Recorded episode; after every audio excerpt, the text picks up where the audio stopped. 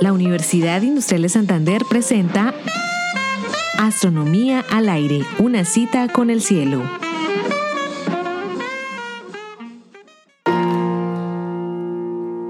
¿Quién ordenó esto? exclamó un desconcertado Isaac Rabí. La frase resonó enfática.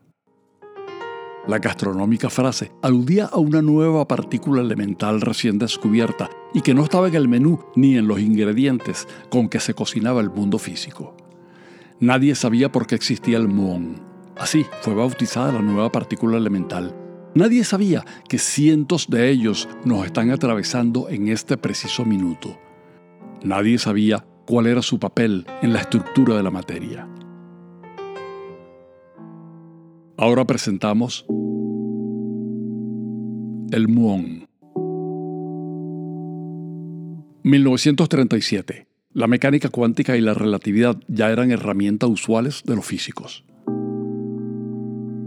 La materia se concebía como formada por electrones que orbitan un núcleo compuesto por protones y neutrones. Estos últimos habían sido descubiertos apenas cinco años antes.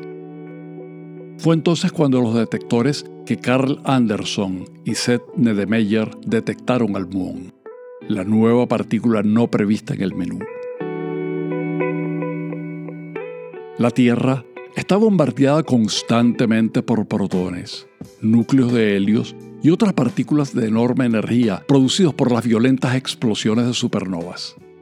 Cuando chocan con la atmósfera terrestre a unos 15 kilómetros de altura, se producen, entre otras partículas, una copiosa cascada de muones que se abalanzan sobre la Tierra a velocidades muy cercanas a la de la luz. Los muones tienen la misma carga eléctrica que el electrón, pero una masa unas 200 veces mayor. Los detectores puestos a diferentes alturas mostraban que el número de muones disminuye a medida que nos acercamos a la superficie de la Tierra. La explicación obvia y correcta es que los muones son partículas inestables. En un lapso de unas dos millonésimas de segundo se desintegran produciendo electrones y neutrinos. La desintegración de los muones planteó un problema agudo. En el lapso para recorrer los 15 kilómetros de atmósfera, prácticamente todos los muones se habrían desintegrado. En otras palabras, viajando al 99% de la velocidad de la luz durante dos millonésimas de segundo, los muones apenas recorrerían unos 600 metros. ¿Cómo era posible que detectemos muones en la superficie de la Tierra? Es entonces cuando la relatividad viene al rescate. Es una vigorosa predicción de la relatividad que el tiempo, en un sistema que se mueve rápidamente, transcurre más lentamente y el tiempo de vida de los muones sería mayor. Dos millonésimas de segundo es el tiempo de vida media de los muones si estuvieran en reposo, pero para una velocidad del 99.95% de la velocidad de la luz, su tiempo de vida media pasa de 2 millonésimas a unas 110 millonésimas de segundo, y por eso una mayor proporción de muones logra llegar a la superficie de la Tierra. La concordancia del número de muones a diferentes alturas con las expectativas teóricas fue una de las primeras comprobaciones de la relatividad. Los muones pueden penetrar muchos metros en el suelo y son más absorbidos cuanto mayor sea la densidad del medio que cruzan. Es precisamente esta propiedad la que permitió detectar recientemente una cámara oculta en la pirámide de Keops, en Egipto.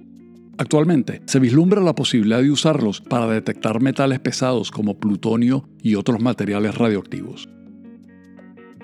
De manera similar, en la Universidad Industrial de Santander, en Colombia, el grupo Halley lidera un proyecto para hacer muografía de volcanes, de tal suerte que el flujo de muones nos permita conocer el interior de los volcanes en una especie de radiografía cósmica.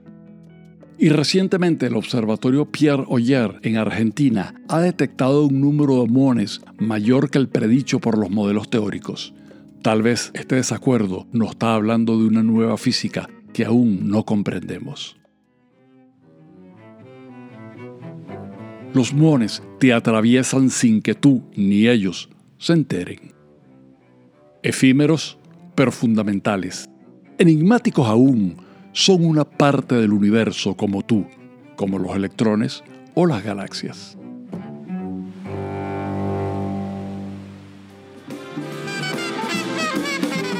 Realización Astronomía al aire. Narración edición Héctor Rago. Grabación Jairo Campillo, equipo Radio Telewis Comunicaciones. Twitter arroba astro al aire.